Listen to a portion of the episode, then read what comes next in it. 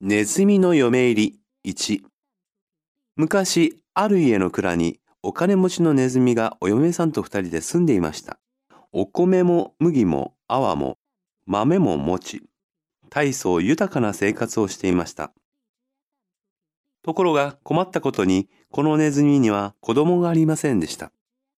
そこで二人は神様のところへ行って、どうか子供を授けてくださいと頼みました。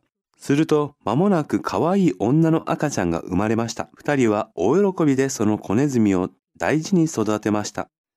子ネズミはすくすく大きくなって、ネズミの国で一番の美しい娘になりました。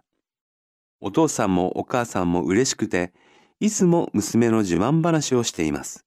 こんな綺麗な娘の婿さんになるようなネズミは一人もいませんよ、とお母さんが言いました。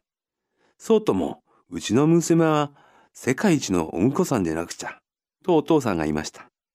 二人は相談して、世界で一番偉いのはいつも世界中を照らしているお日様だと思いました。そこで、三人は空へ登っていきました。お日様、あなたは世界で一番偉い方です。どうぞ私の娘をお嫁にもらってください。と丁寧に頼みました。すると、お日様はニコニコ笑って、いや、私よりもっと偉い者がいるよ。と言いました。へえ、お日様より偉い方がいるのですか。それは一体どなたですか？お父さんは目を丸くして聞き返しました。続く。あは、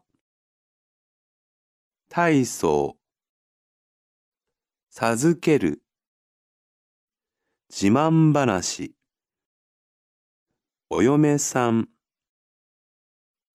お婿さん、照らす、目を丸くする。